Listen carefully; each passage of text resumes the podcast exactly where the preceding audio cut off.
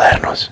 Este episodio se hace gracias al apoyo de Todo Legal, una empresa hondureña de tecnología que ofrece soluciones de investigación y monitoreo legal para compañías y equipos de trabajo. Todo Legal te hace fácil el difícil trabajo de estar informado de los cambios regulatorios que pueden impactar en tu empresa.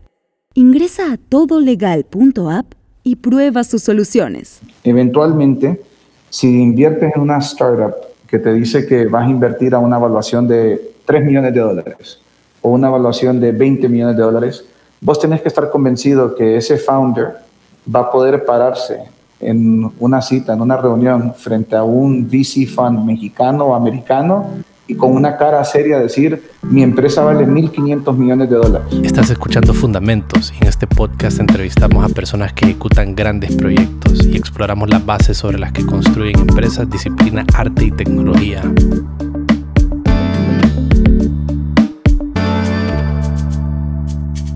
Hey, ¿sabías que en la red de medios modernos tenemos tres diferentes podcasts?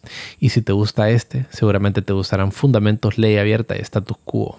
Busca los programas en Spotify o encuentra los enlaces en las notas de este episodio. Y no te olvides de seguirnos en todas las redes sociales. Y por cierto, Medios Modernos es la primera red de podcast de Honduras. Si quieres contactarnos, nos puedes escribir a info.mediosmodernos.io. Hola, bienvenido a otro episodio de Fundamentos. Hoy estamos con Eitan Starkman. ¿Cómo estás, Eitan? Hola, Rodri, mucho gusto. Muy bien. Hola, Gustavo. Un placer Hola, estar aquí. Hoy vamos a conversar sobre, sobre un proyecto en el que está involucrado Eitan, que es eh, Ulua VC. Eh, y es pues, de inversión de riesgo en, en, la región centroamericana, latinoamericana y Honduras particularmente. ¿Está, está bien eso eh, dicho, Eitan, o, es, o tiene un enfoque distinto? Está perfecto. Lo podemos complementar siempre, pero la idea es justamente esa, es el desarrollo de startups emprendimientos que requieren una, un capital de riesgo en etapas muy tempranas para que puedan detonar ese crecimiento necesario para llamar la atención de inversionistas extranjeros y también poder salir a la región con sus ideas y sus empresas. Itan es hondureño, de Lima particularmente, y reside en Estados Unidos. Entonces, eh, creo que hay algo de valor si nos contaba un poco, Itan, cómo, cómo, cómo cómo ha sido tu carrera profesional, por qué te fuiste a Estados Unidos y cómo te involucraste con, con la inversión de riesgo. Claro que sí, muy importante. Mi fondo se llama Ulua VC y por supuesto una referencia al río Ulua y, ya Chamelecón quedaba muy largo y muy difícil para que lo pronunciaran los gringos, así que me tuve que ir con la, con la opción de Ulúa. Así que, pero, pero es, es, para siempre recordarme de, dónde vengo y, y, qué fue lo que me formó y qué fue lo que me, me, me incentivó, si se podría decir, a, a, volver a mis raíces, que siempre ese recuerdo de, de la Lima, eh, la conexión entre, entre las, las empresas, las personas, el capital humano que existe en la región, en el Valle de Sula, ni que hablar, y cómo las empresas americanas le sacaron el provecho, si se podría decir, y también dejaron un excelente legado y muchísima oportunidad en la región. Entonces, pensando en Ulúa y lo que quiero hacer, que es desde Estados Unidos poder liderar todo el levantamiento de capital para destinarlo a la región, me pareció algo perfecto. Entonces, te comento dónde estaba y cómo llegué a Ulua BC, eh, pero profesionalmente la trayectoria me ha llevado por todos lados para llegar a este punto. Así que no sé dónde quieres que comience, Rodri. ¿Qué te llevó a, a Ulua BC? Bueno, trabajando en Estados Unidos en temas de gestión patrimonial, eh, asesorando a familias de, de alto patrimonio eh, de Latinoamérica que tienen su capital en Estados Unidos, surgieron conversaciones sobre ¿qué más podemos hacer con el capital que simplemente generar mayores retornos? Entonces, hay un relevo generacional eh, de esa segunda y tercera generación que quiere, quiere invertir con impacto y quiere algún tipo de impacto ambiental, algún tipo de impacto social, impacto cultural en la región. Y cuando analizamos las diferentes oportunidades de inversión en la región, me refiero a la región a Latinoamérica, vemos que la mayoría de las empresas grandes son empresas familiares y o empresas que han sido adquiridas por multinacionales. Entonces, ¿cómo puede uno de verdad generar un impacto al comienzo, en, en, esa etapa temprana de una empresa? Y, y, el vehículo para hacer eso es el venture capital, es invertir en startups. Es cuando uno con su capital más puede tener peso o influencia sobre hacia dónde se va un, un founder, un emprendedor, hacia dónde dirige la empresa. Y el primer ejercicio que tocó hacer fue buscar fondos de venture capital en la región o fondos de venture capital que, que invertían en Latinoamérica. Después de averiguar y buscar esos fondos, que hay unos que lo hacen muy bien, logramos identificar que dentro de América Latina la mayoría del capital o la mayoría de los ecosistemas que están desarrollados se centran en cinco países, Brasil, Argentina, Colombia, Chile y México. Y hay un gran abismo entre esos cinco mercados de América Latina y el resto de los mercados de América Latina. Entonces vino la siguiente propuesta o el siguiente filtro que es, ok, ya sabemos que para tener un impacto y tener influencia tenemos que ir a las etapas tempranas. Ahora el segundo filtro es, tenemos que ir a startups que están en ecosistemas nacientes que no se han desarrollado. Y ahí es cuando empezamos a buscar cuántos fondos de verdad estaban trabajando con startups de estos mercados y era muy limitado. Eran muy pocos, son muy pocos los fondos que, por ejemplo, en Centroamérica eh, hoy en día están invirtiendo en startups de la región. Entonces, consideramos que había espacio para un fondo más. Sin duda que el tema del capital es, es, crítico en cualquier startup, en cualquier empresa en realidad, y en las startups de tecnología, en las empresas de tecnología donde durante un tiempo eh, se está invirtiendo en algo que, que, tal vez no produce ingresos inmediatamente. Entonces es, es, un trabajo para el cual se requiere bastante capital y no hay, no, no hemos tenido esa, esa costumbre en la región de los, de los venture capitals, eh, que en Estados Unidos nacen que como en los 50 más o menos. Entonces es algo que yo creo que ya se está empezando a venir a la región. Así que eso es algo eh, bastante positivo. Y eh, fíjate que di con, con vos, Eitan, y, pues iniciamos a contactarnos a través de un artículo que se publicó en Bloomberg Online. Y el artículo lo vamos a poner aquí en las notas del episodio para, por si alguien no quiere conocer. Y ahí se mencionaba de WABC y de, del trabajo que están haciendo. Entonces, eh, tal vez si nos pudieras contar un poco del proceso de crear un fondo, un VC, y del proceso que están pasando en, en Ulua VC. Ulua VC se lanzó oficialmente el 28 de septiembre del 2022. Es nuevo el fondo. Y el, el, proceso de, de, lanzar el fondo eh, comienza en diciembre del 2021, cuando aplico a el VC Lab, Venture Capital Lab de Adeo Resi y Mike Suprovici, que son unas personas basadas en California que han decidido, más allá de invertir en startups o ser una incubadora de startups, ser una incubadora de futuros administradores de venture capital, de fondos. Entonces, tuve la oportunidad de aplicar al VC Lab. En esta, en esa ocasión fuimos un poquito más de 200 personas que aplicamos, eh, que fuimos aceptadas. Y bueno, logré graduarme de eso en junio o julio del 2022. Y entre junio y julio del 2022 al 28 de septiembre fue cuando me tocó preparar todo lo que era el fondo. Ahora, muy interesante, el, nivel de avance del ecosistema emprendedor, y, es uno de los países que lo define, si no se podría decir el país que lo define, es Estados Unidos, que ya tiene organizaciones que se dedican a incubar futuros fondos. Ni que hablar, o sea, ya no solamente se habla de incubar startups, sino que incubar futuros fondos de todas partes del mundo. Entonces, estando en VC Lab, me di cuenta que ya habían otros hondureños que pasaron por VC Lab antes. Entonces, eso me, me, generó eh, un nivel de curiosidad para, para, para, tratar de intentar comunicarme con ellos y ver si se podía hacer algo. Pero al final simplemente decidí eh, ir yo solo eh, y buscar venture partners, personas que son especialistas en diferentes materias que podrían colaborar y agregar valor a esos founders. Entonces, es nuevo, VC Lab, es nuevo el Ulua VC.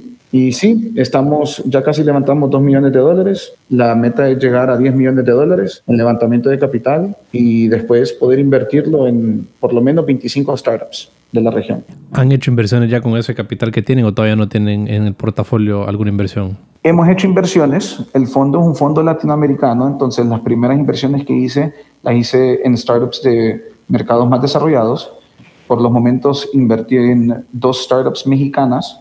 Una se llama Cuéntame, que es una app de salud mental. La otra se llama Castor, que es una app eh, fintech que ayuda a adelantar salarios a personas en México sin cobrar tasas de interés. Y después invertí en una startup Tica, que se llama Muscle, que va a cambiar completamente la manera que se trabaja o se maneja hoy en día la industria de puntos de lealtad en los bancos y sistemas de tarjetas de crédito.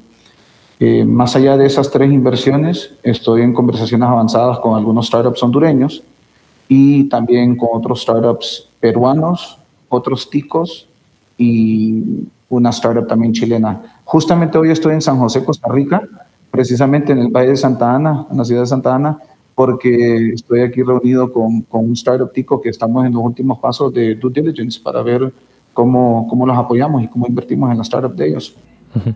Y vamos a hablar más adelante acerca del proceso como desde la óptica de un, de un emprendedor, de alguien que tiene una compañía y que quiere aplicar como cuáles son las cosas generales o la, o la mentalidad que tiene que tener una persona que, que está buscando inversión.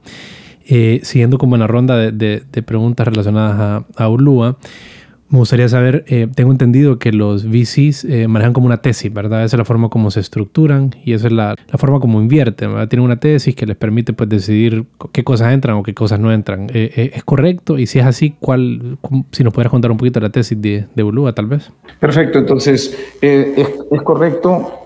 Normalmente los fondos tienen una tesis de inversión que puede ser tesis geográfica, puede ser tesis de etapa de inversión en la que invierten en empresas, se le pueden aplicar muchos filtros. Entonces, en mi caso, eh, Ulua VC eh, es el, administrador o el gestor del fondo y el primer fondo, el primer vintage, la primera cosecha es Ulua VC 2022 Fund Series. La tesis de este fondo es invertir en empresas que principalmente cumplan con dos mandatos. Y el primer mandato es el mandato de transformación digital y el segundo mandato es la promoción del crecimiento económico, inclusivo y sostenible, eh, según como lo define la, ODS, el ODS número 8 de las Naciones Unidas, que es el, objetivo de desarrollo que habla sobre, sobre economic growth y precisamente esto, eh, eh, lo que me gusta es referirme como a la prosperidad socioeconómica. Entonces, si me, si me presentan una startup que va a apoyar a personas a obtener un nivel de inclusión financiera que no podrían o no, no, no soñarían antes poder tenerlo, quiero apoyar esa empresa. Si puedo apoyar una empresa que va a promover temas de salud mental para apoyar um, la situación laboral de, personas desde un punto de vista social, anímico, emocional, voy a invertir en esa empresa. O sea, eso es lo que estoy buscando. Entonces, mi tesis se centra alrededor de la transformación digital y el crecimiento económico inclusivo. Agreguémosle a eso mi meta de invertir por lo menos en 80% de, las 25 empresas que sean empresas de mercados emergentes de América Latina. Acepto invertir hasta un 20% de esas 25 empresas en uh, startups que sean de de los mercados tradicionales de América Latina. Ok, y, y en ese sentido, Eitan, digamos, la, el tipo de, industria o categoría de, de, de, enfoque que la startup eh, te presente es, dirías que es clave para, para hacer un, backing y, y, si haces un backing, ¿qué, qué tipo de tickets manejas eh, a nivel de, porque mencionaste que es uh, en early stage, supongo que ahí las... las eh, las, las inversiones son como seed funding y un poquito tal vez cercano a la Series A, si no me equivoco. ¿no? Así es. Entonces yo invierto de, etapa pre-semilla, pre-seed, etapa semilla, seed, y puedo acompañar invirtiendo hasta la serie A, Series A. Entonces pensemos en empresas que algunos son simplemente prototipo o, o un MVP, algunas empresas ya tienen revenues, ya tienen ventas, ya tienen usuarios, algunas puede ser que no tengan, no hay ningún problema, hasta eh, la etapa donde las empresas ya tienen demostrado una base de usuarios, una capacidad de adquirir nuevos clientes, han disminuido sus costos para adquisición de esos clientes también.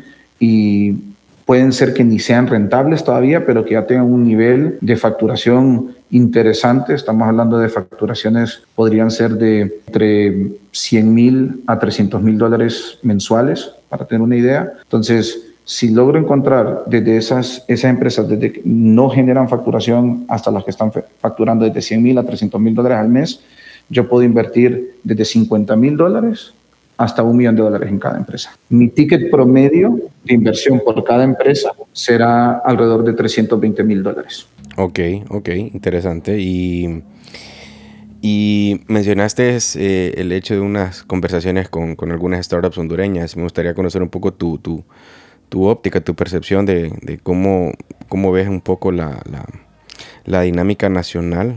Eh, ¿Qué tipo de, de, si te ha llevado sorpresas o, o crees que todavía hay, mucho, hay mucho trabajo por, por, por hacer o, o, madurar en ese sentido? Si tal vez nos compartís un poco como tu experiencia acercándote a, compañías nacionales, hondureñas me refiero, eh, y, y, pues conocer un poco eso, cómo, cómo, cómo te ha ido a vos por, por, en ese sentido.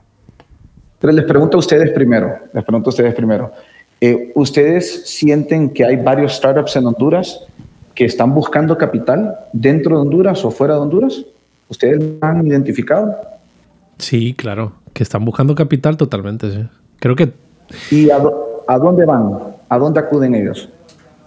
Creo que no hay un, no hay un camino claro, me parece. Mira, las que, las que hemos conocido nosotros, eh, mira, siempre, digamos, como la, como la necesidad más abundante que hay entre los emprendedores nacionales es la, el acceso a capital. Y hay algunos que se, se han financiado de manera privada, ¿verdad? Que, que hacen su, sus, sus, esfuerzos a nivel de familia o a nivel de, de capital propio. Sí, Friends, Fools and Family, ¿verdad? Ajá, los, correcto. Los, tres jefes. Sí, sí, sí, cabal, esa es, esas son, esa, esa es una. Eh, han habido otras que han participado en programas de aceleración. Han, han habido algunas que han sido eh, fondeadas por Rockstart en Colombia. Otros que han ido a, a fondos como Startup Chile. Y mm, hace unos 3, 4 años el gobierno también llevaba una iniciativa llamada Honduras Startup, en donde en ese, en ese programa el gobierno hizo una inversión fuerte como de 12 millones de dólares. Impulsaron un montón de creaciones de empresas. Lastimosamente, ninguna de esas como que pegó eh, de forma como contundente como para tener un caso de éxito el día de hoy. Pero digamos que las que han logrado levantar han sido más que todo hay alguna que otras casos de que son angel investments, pero son bien contados. Pero en su mayoría son las, eh, ¿verdad? Bootstrapping o, eh, o, las 3 Fs y, y, algunos casos que se han, han, sido incubados en, en, en Colombia o, o, en Chile.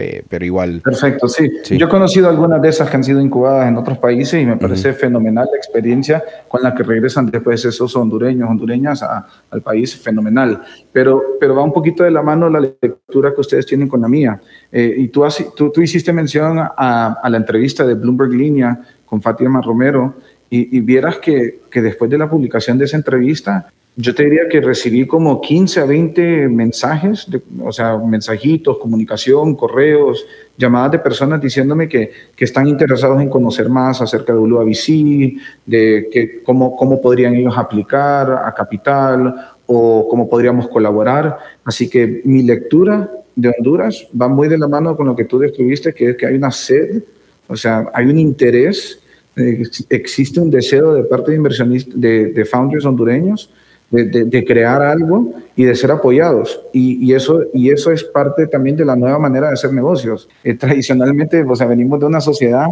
que, es muy cerrada, con, con negocio, con mucha privacidad, mucha discreción, y, y, el modelo de emprender a través de, de, startups o venture capital es más bien un modelo de apertura total. Eh, y, y eso me mucho la atención, que también estamos, estamos viendo esa transición en Honduras. Yo creo que esa apertura va a generar cosas muy interesantes. Entonces, entonces sí, el, el, mi lectura es que hay mucha oportunidad en Honduras, pero falta, faltan los actores que existen en las, otros, en las otras regiones, en, la, en los otros países y las otras regiones también de América Latina, que de verdad puedan generarle esa tranquilidad al emprendedor de que está bien que puedan fracasar, que está bien que se puedan sentar o pedir cita con 100, 150 inversionistas y que solo el 10% diga que sí eh, de poder apoyar de un punto de vista también legal. O sea, ¿existe un mecanismo, te pregunto, Roy, ¿existe un mecanismo en Honduras o algo que se parezca a un SAFE, a un Simple Agreement for Future Equity, para que un, para que un founder hondureño pueda levantar capital rápidamente? No, en realidad no existe.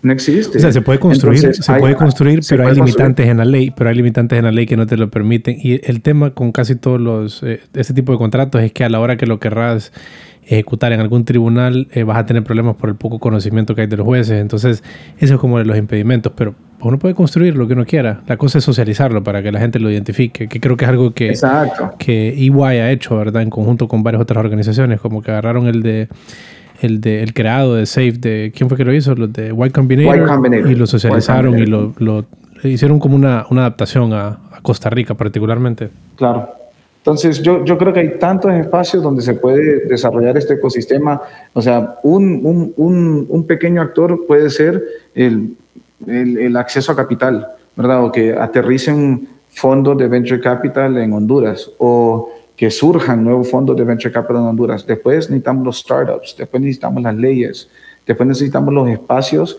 para que se hagan pitches. O sea, todo el mundo, hay, hay muchas cosas que están surgiendo en Honduras. Me, me, encanta, me gusta.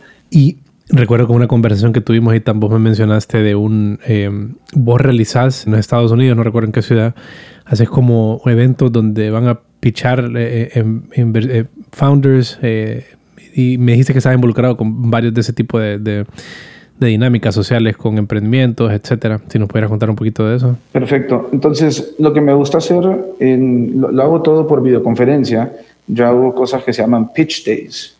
Entonces, eh, lo, los pitch days son videoconferencias que tengo donde le doy un espacio a startups de la región que puedan presentar su, su, idea a los venture partners de VC y a los inversionistas de VC y también a lo que llamamos los, los stakeholders, los, las personas asociadas con el fondo, para que también estas personas tengan un espacio a, a poder levantar capital adicional o más allá del capital que podrían levantar de Ulua VC, es posible que puedan simplemente conectar con un inversionista que diga, mira, independientemente si Ulua VC te invierte o no te invierte, a mí me interesa invertir 10 mil o 20 mil dólares en tu startup. Entonces, normalmente tenemos, te podría decir, 4 a 5 pitch days al mes y empezamos en noviembre y hemos tenido, hemos hecho pitch days noviembre, diciembre, enero y ahora estamos armando los pitch days para febrero. La próxima los voy a invitar a ustedes para que escuchen y puedan hacerlas porque,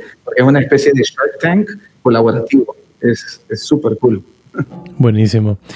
Eh, o sea que es parte como de una iniciativa de, de activaciones o relaciones de, de Ulua VC, digamos. Correcto. Y eh, esperemos que algún día sea presencial. O sea, que algún, algún día exista un TEUSTEC o un SAMPETEC y se podrían hacer cosas por el estilo. En Guatemala hay un evento espectacular todos los años que también les recomiendo que vayan, que lo, lo desarrolló Jan Mavardi que se llama Volcano Summit. Uh -huh. y, en septiembre, ¿es ese, verdad? Sí, septiembre, octubre, sí, más ahí. o menos. Creo que uh -huh. este año a finales de septiembre, principios de octubre. Uh -huh. y, y, de verdad, o sea, están años luz avanzados. O sea, es parte del Triángulo Norte.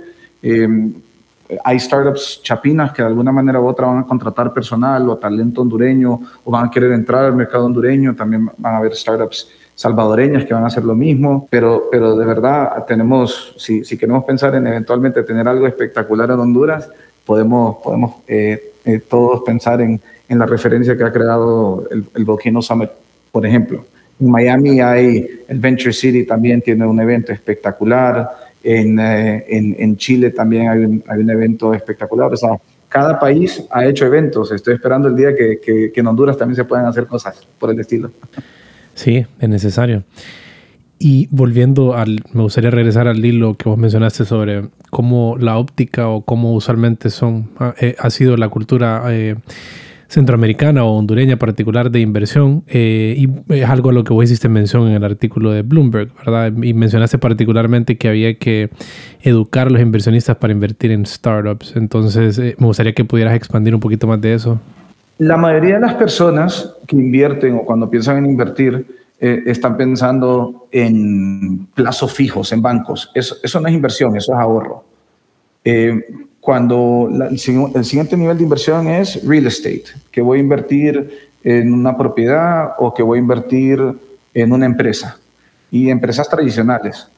Entonces, después existen personas que están dispuestas o que están interesadas en invertir, ya sea en mercados de capital privados y públicos en el exterior, internacionalmente. Pensemos bolsa, eh, últimamente hemos visto todo lo que fue la, la inversión o la especulación en, en, lo que son las criptomonedas.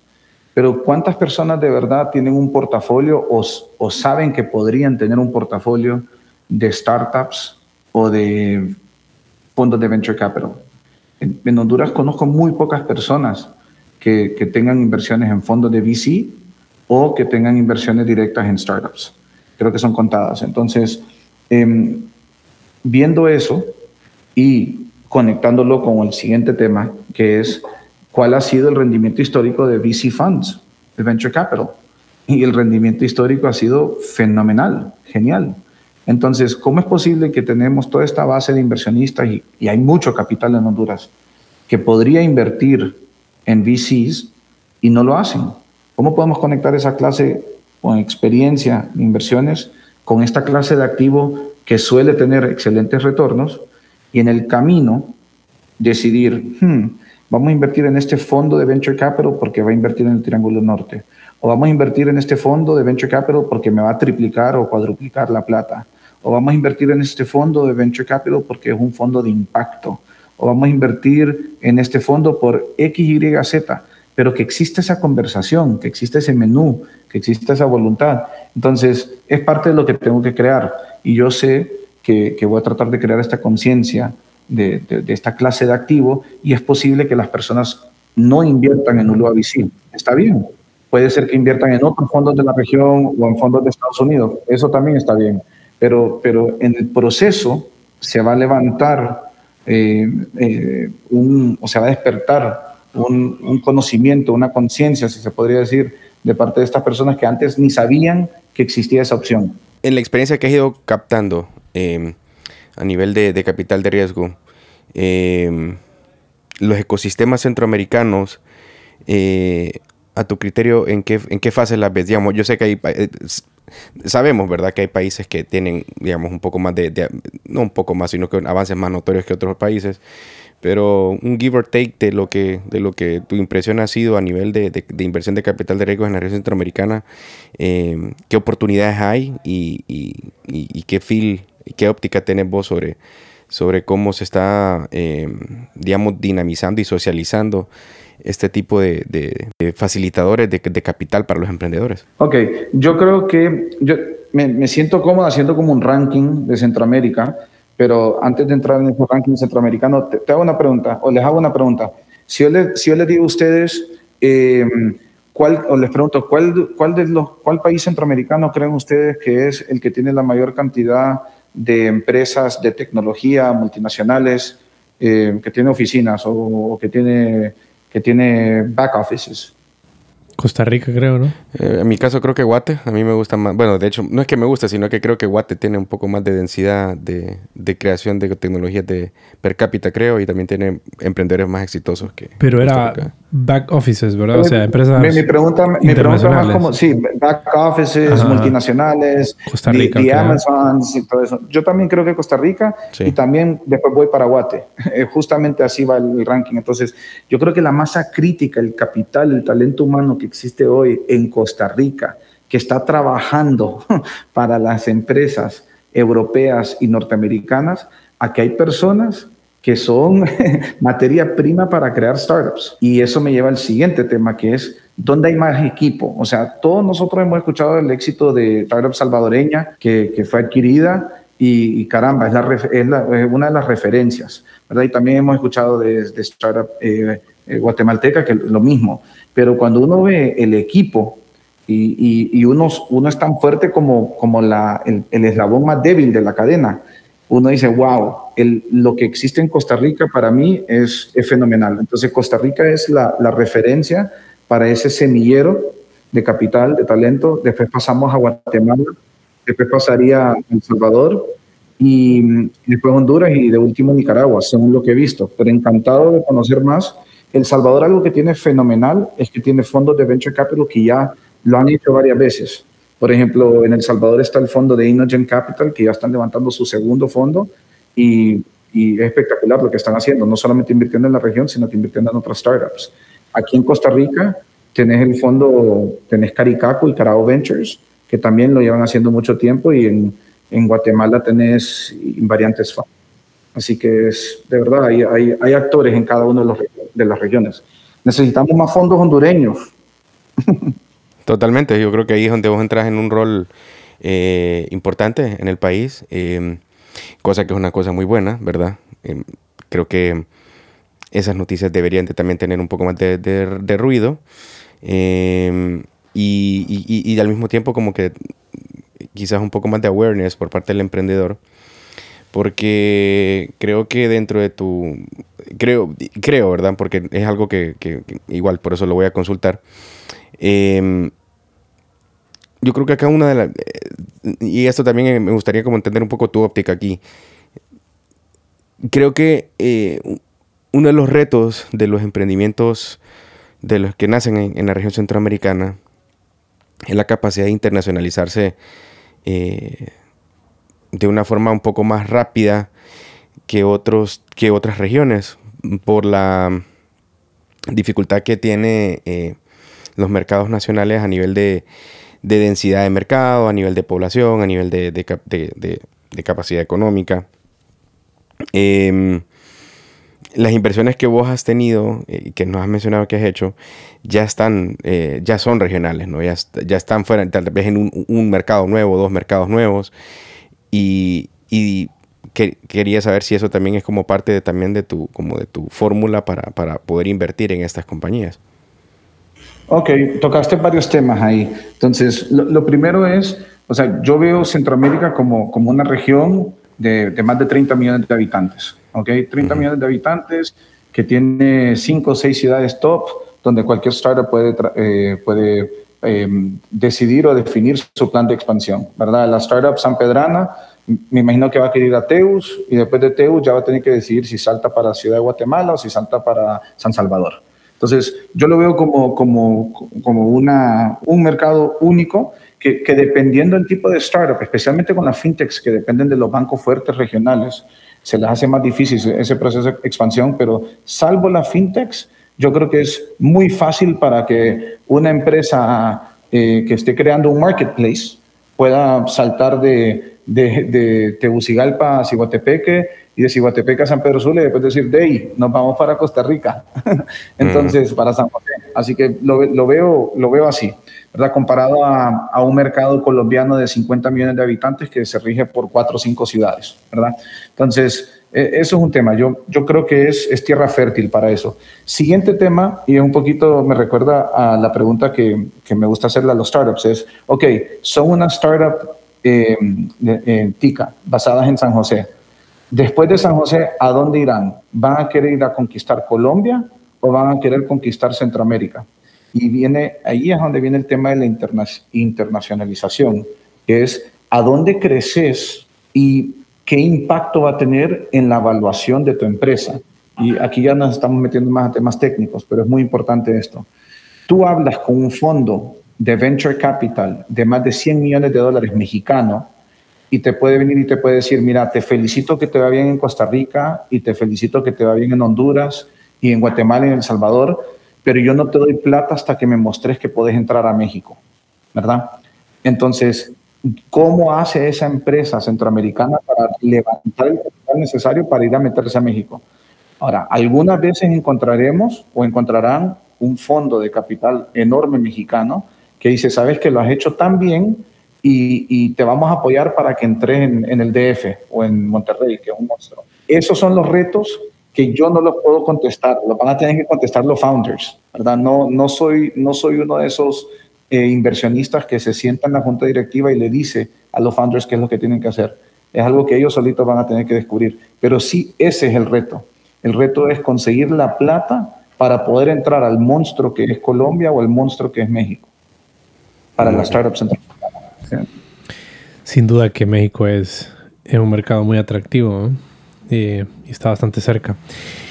Y siguiendo en esta línea de, de, la óptica del emprendedor, eh, como para compartir un poco con la audiencia, Aitan, ¿cómo definirías vos eh, los diferentes vehículos de inversión que hay, como los inversionistas ángeles, eh, los fondos institucionales, etcétera?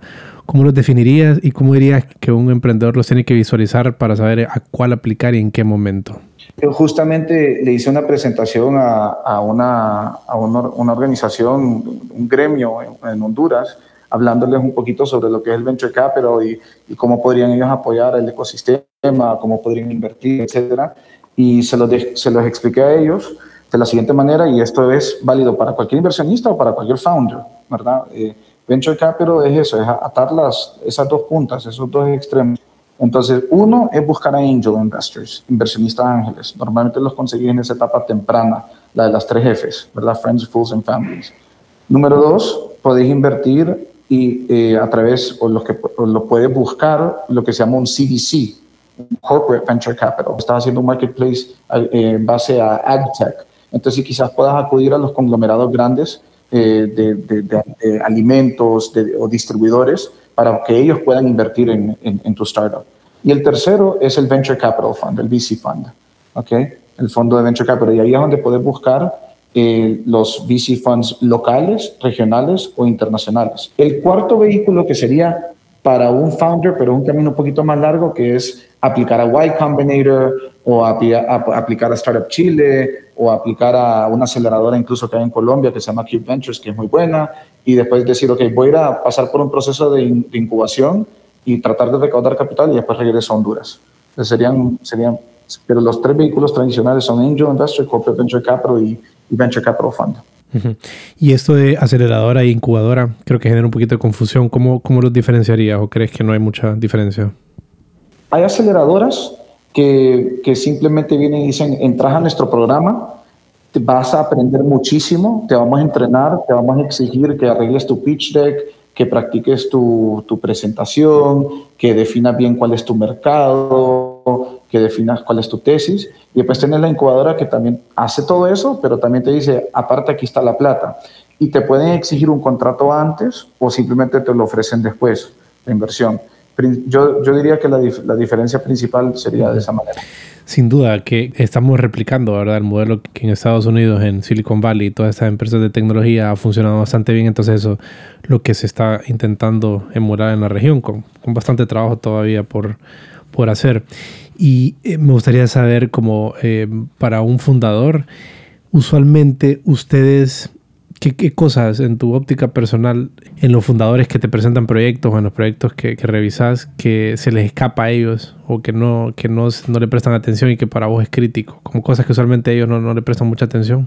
Eh, ok, eh, una cosa es, es el tema del tamaño del mercado. Ok, entonces el tamaño del mercado es importantísimo. Eh, y muchas veces existe la confusión entre qué es más importante, que si es el equipo lo más importante o si es el mercado y el tamaño del mercado. Y obviamente, obviamente eh, se, podría esperar, anticipar que al, al founder no le va a gustar pensar que el tamaño del mercado es más importante que, que él o que ella, el equipo. Pero, pero es, es igual de importante. O sea, eh, hay, hay, un, hay un refrán de, de, una persona que dijo en su momento que era, era algo así como, dame un, dame un equipo malo y un mercado enorme y no va a ir bien. Dame un equipo espectacular y un mercado pequeño, no va a hacer nada. Pero dame un mercado enorme y un equipo espectacular, nos va a ir de maravilla. O sea, el mercado siempre va a ganar. Entonces, es muy importante que el, que el, founder tenga claro cuál es el mercado. Mira, les cuento una experiencia, por ejemplo. Em, veo una presentación donde me dicen el tamaño del mercado, que es, es, es, tanto, y después yo veo que está Brasil resaltado. Entonces digo, ok, pregunta, ¿eso incluye Brasil o excluye Brasil? Entonces te dicen, no, lo incluye, perfecto. ¿Y vos pensás entrar en Brasil en algún momento? No, pensamos que nos van a adquirir quizás una empresa brasileña. Bueno, tenés malo el mercado, no, no, no lo puedes considerar dentro de tu fórmula. Entonces, hay, hay temitas así que siempre toca afinar con los, con los founders. Y podría decir que, que lo del mercado es lo principal.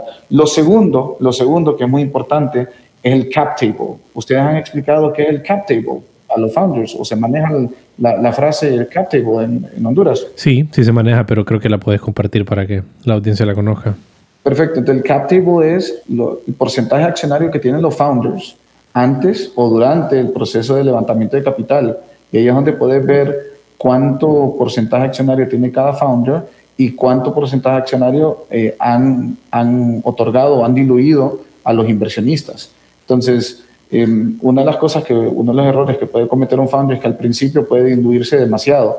eh, a cambio de un conecte, a cambio de un contrato, a cambio de un acceso a un cliente grande, a, cambio de, una serie de cosas, puede venir y decir, da, te, te doy 10, 12, 14% de la empresa, que después cuando vienen fondos de capital internacional grandes que quieren invertir en esa startup, vienen y te preguntan, ok, enséñame cuál es tu cap table, quiero ver quién es el equipo y cómo está distribuido las acciones. Y si identifican que hay 10, 15, 20% que, que ya es de, de, personas que no van a hacer nada y no le van a dedicar tiempo a la empresa, puede ser una alerta, es un, es un red flag, ¿verdad? Y el, el inversionista no quiere invertir.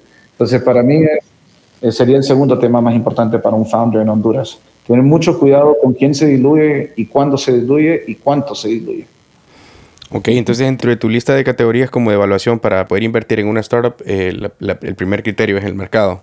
Digamos, el equipo viene siendo como algo, eh, ¿en qué ranking colocaría pues el equipo parte elemental de, de, hacer una inversión o no? No, prefiero que las dos cosas, prefiero que las dos cosas estén alineadas, pero eh, si ya estoy hablando con esas personas, ya le tengo que dar un poquito del beneficio de la duda que, que, el equipo sirve. O sea, el equipo supo acudir a los, a los canales, a los mecanismos para levantar capital, el equipo supo armar un, un pitch deck, el equipo ya, tiene, ya se fogueó en la cancha, ¿verdad? Ya, ya, ya, se fue a, a, a estrellar contra la pared con otros, con otros startups o con, con otros founders, eh, con, con, otros fondos, con otras incubadoras. Ah, y, y, yo creo que ya eso muestra algún tipo de, de, de materia prima pero lo que es, más bien no es que sea más importante el mercado, es que quiero asegurarme que ese founder tenga claramente eh, definido y conceptualizado cuál va a ser su mercado y cuál va a ser su camino de crecimiento de la, startup. A eso es lo que me refiero, okay. que, que hay claridad del mercado. Ahora, yo me fijo en muchas cosas. Eh, yo hago encuestas de carácter cultural a mis, y preguntas de carácter cultural a mis, a mis founders. Creo que, que en Honduras en Centroamérica tenemos una gran ventaja y es que yo digo, aquí la gente se gradúa de la escuela o de la universidad con, con Americana Culture. O sea, el tico, el catracho, el guanaco, el chapín, sabe cómo piensan los gringos, se conoce las series de televisión de los gringos, se crió viendo cable, sabe bien inglés o sabe mal inglés, pero nosotros ya tenemos una ventaja sobre mucha otra gente en Sudamérica que no no está gringada como nosotros. Entonces, me interesa mucho identificar eh, esa parte cultural de qué tan penetrada está, está el founder con Latinoamérica y, o con Estados Unidos, porque eventualmente, eventualmente, si inviertes en una startup que te dice que vas a invertir a una evaluación de 3 millones de dólares o una evaluación de 20 millones de dólares, vos tenés que estar convencido que ese founder va a poder pararse en una cita, en una reunión, frente a un VC fund mexicano o americano y con una cara seria decir, mi empresa vale 1.500 millones de dólares y va a tener que poder defenderlo. Y yo quiero saber qué tipo de cualidades o qué tipo de, de capacidades tiene esa persona de poder eh, aceptar el rechazo y de poder ser suficientemente loco o loca de creérsela y es lo más importante, de creérsela y exigir que su empresa vale 1.500 millones de dólares. Mm, ok, ok. No es para cualquiera, no es para cualquiera. Exacto, exacto. Digamos que esa, qué bueno la aclaración que, que haces eh, referente a la, digamos, a la importancia de tener el, el mercado claro. Eh, igual también el hecho de, lo, lo, último que mencionas, ¿verdad? Esto, esto no es un walk in the park, esa es la, la, la, la realidad. Hay una clara línea entre ser emprendedor porque es cool o querer ser emprendedor por decisión. Y digamos, donde nosotros siempre hemos hecho hincapié en, episodios anteriores es la, la decisión de, de, aventarse, de tomar riesgos y sacrificarte para, para un futuro que, que puede ser prometedor y que puede ser bueno como también puede ser un futuro donde te aprendes muchas lecciones y quizás tu, tu reloj de tiempo está más, eh, más programado para lo que puede suceder más adelante, ¿verdad? el emprendimiento sí va formando esa piel en uno, en, querer em, seguir buscando alternativas o soluciones que puedan funcionar y, que estén en el momento correcto para, para que explote o para que crezca. Y eso, em, eso realmente, bueno, en mi caso, eh, en nuestro caso también lo hablo, ha sido como parte de, algo que hemos interiorizado muy seriamente con, con, con, la decisión de emprender. Y, y, bueno, en tu caso también lo escucho, pues, ¿verdad? al final, eh, empezar un fondo de capital de riesgo es, es de los emprendimientos más complejos, eh, debido a que tenés que tener una, una gran credibilidad y un, un círculo de, de, personas backing el concepto, la tesis que estás desarrollando y, y, eso pues al final se manifiesta en los tipos de inversiones que haces, los tipos de emprendedores que conoces, los equipos con quienes interactúas. Entonces, eh, importantes esas aclaraciones que, que nos compartís, Eitan. Mira, yo te quería consultar también. y, aprovecho para decir, y si podés guardar esa consulta, pero aprovecho para decirte, es cierto, el levantar un fondo es difícil, pero es más difícil para, para los founders. Los founders es increíble a lo que se someten y tienen que estar listos para eso. O sea, eh, podés agarrar un venture capital fund que va a buscar, va a hacer un due diligence y va a buscar todas las razones para las cuales decir que no. Y incluso entra a la reunión o a la conversación, la mayoría de las veces entran buscando por qué no invertir. Y puede ser algo tan sencillo como que no le gustó uno de tus co-founders. Caramba, he escuchado historias de, de inversionistas que no invierten en una startup porque no le gusta la manera que el founder atendió al mesero cuando salieron a comer o sea, son, son cosas así, que, que, el founder no sabe de, de, dónde le va a salir una, un, una, una curveball, una curva ahí, una, un pelotazo que, que, lo va a dejar ciego y va a decir, caramba, no, no, invertiste porque no te gustó mi oficina o porque no te gustó la manera que atendí una persona o porque acepté a este otro fondo de inversión como inversionista. La verdad es que es dificilísimo el trabajo que tienen los, los founders. Y por supuesto, los fondos de capital eh, emprendedor o capital de riesgo como Venture Capital también tiene una tarea difícil en, en, Centroamérica, pero, pero se va a lograr. Sí, sí, sí, totalmente. No, y bueno, la consulta iba enfocado por ahí, ¿verdad? Como, digamos, eh, qué tipo de, mm, de tips podrías compartir vos eh, a los emprendedores en potencia sobre en qué campos desarrollarse o desarrollar conceptos o, o empresas donde puede ser de interés para VCs invertir, por un lado, y por otro lado, la preparación, pues, ¿verdad? Eh, vos mencionás que es, es, es, sumamente difícil para el emprendedor, eh, pues, para los founders, como justificar y como pues mostrar, ¿verdad? Con hechos eh, y con decisiones y con, y con, muchas pruebas lo que se está logrando. Entonces, eh, tips de mindset que también pudieses como compartir, ¿verdad? Para, para, para la audiencia que nos sigue, sería fenomenal ahí, eh, Eitan, si nos pudieras compartir por ahí ideas. Lo, primero es, lo primero es hacer la tarea, do your homework, hagan su tarea. Hay mucha información allá afuera, muchísima información afuera antes de ir a sentarse con un Venture Capital Fund, un VC Fund, que es eh, Y Combinator, tiene eh, mucha información de cómo preparar un pitch deck, eh, DocSend tiene información de cómo preparar un pitch deck. La verdad es que hay mucha información gratuita en LinkedIn, en Twitter y en, en cualquier rincón del Internet para poder sentarse con un fondo y saber cómo pedirle plata y o saber cómo pedirle un tipo de apoyo. ¿Okay? Entonces, por favor, hagan la tarea, por más que sea un conecte, por más que sea un amigo, por como sea que haya venido en la introducción o la presentación, hacer su tarea. El VC Fund va a saber si hicieron la tarea o no. Se nota inmediatamente. Eso es número uno. Número dos, KYA, Know Your Audience. Conoce con quién estás hablando. Entonces, si estás hablando con, con un fondo en particular, haz la tarea eh, métete a Crunchbase, métete a los sitios de web, a Google News, a Twitter, busca en qué tipo de empresas invirtieron. Busca si invirtieron en competidores o no invirtieron en competidores. Busca cuál es la tesis de inversión que ustedes bien me preguntaron al comienzo. Eh, eso es el eh, segundo tema, podría ser más importante. Y el tercero es salgan de Honduras, vayan a eventos, Vayan a eventos en Guatemala, vayan a eventos en Costa Rica, vayan a eventos en México, vayan a eventos en Miami, vayan a eventos en Chile, vayan a eventos para poder ver qué es lo que están haciendo los otros startups y los otros founders. En, eh, en enero fue un evento en Punta del Este que se llama Punta Tech. Increíble, 2.000, 3.000 personas, no tenían idea la mayoría de las personas que estaban ahí qué estaban haciendo, pero querían estar ahí, querían estar en el Punta Tech. Y ahí estaban, ahí habían representantes de empresas como D-Local, que es un unicornio uruguayo que Correcto, ahora transa en la bolsa. Uh -huh. eh, eh, habían personas de Globant también, eh, una empresa argentina que transa en la bolsa. O sea, caramba, la, la, cantidad de gente que lo ha logrado, que estaba ahí, mínima, pequeña, ¿qué? 5 a 10 personas. La cantidad de personas que simplemente estaban ahí para socializar, para network, para aprender, para conectarse, 2.000, 3.000 personas.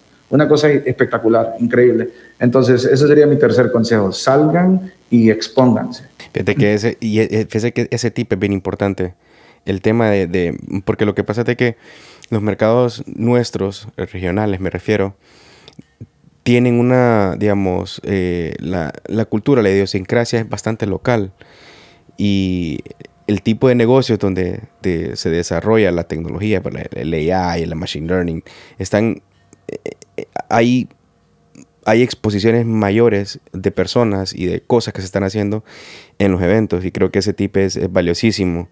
Eso implica viajar, pues, ¿verdad? Eso, de, hecho, cuando se abrís la, la caja de Pandora de viajar, precisamente viajar a eventos para poder conocer mejor dónde estás ubicado y cómo puedes encontrar un modelo que se tropicalice al, mercado donde estás. Porque si bien es cierto, comparto, comparto con vos ese, ese tema ahí tan de, de, eh, Centroamérica como un solo mercado. Creo que es, es muy atractivo tener un dominio, un control del nicho centroamericano, porque cuando vos tenés un, un, un dominio tan fuerte en un nicho como el centroamericano, pues no solamente te sirve de opción como para tener una carta de presentación para un VC, sino que también te puede servir como un cash cow para poder crecer y poder tener un, y sostener un crecimiento mientras estás eh, haciendo inversiones mucho más grandes en, mercados un poco más, más extensos eh, cerca de la región centroamericana como México, Colombia, sin descuidar el crecimiento que estás teniendo en Centroamérica. Yo creo que esa es una, una gran ventaja que hay que resaltar en, nuestros emprendedores y en nuestras empresas que se están desarrollando en, la región. Eso, entonces,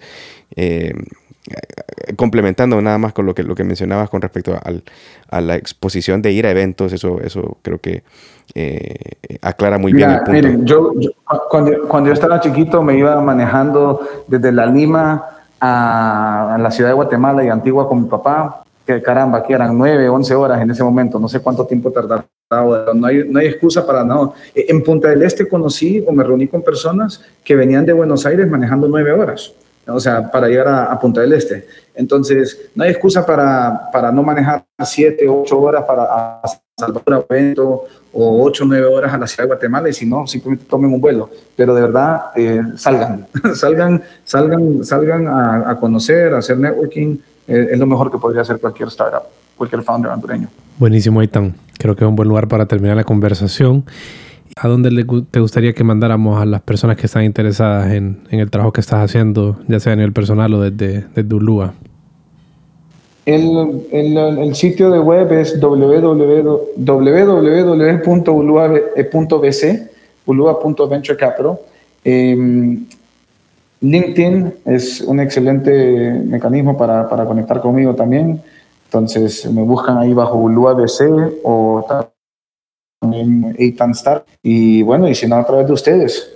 Eh, los medios modernos cada vez están creciendo con más episodios, así que si han escuchado hasta este momento y nos han aburrido, excelente. Siempre, siempre pueden conectar a través, a través de ustedes, a través de Tavo y Rodi.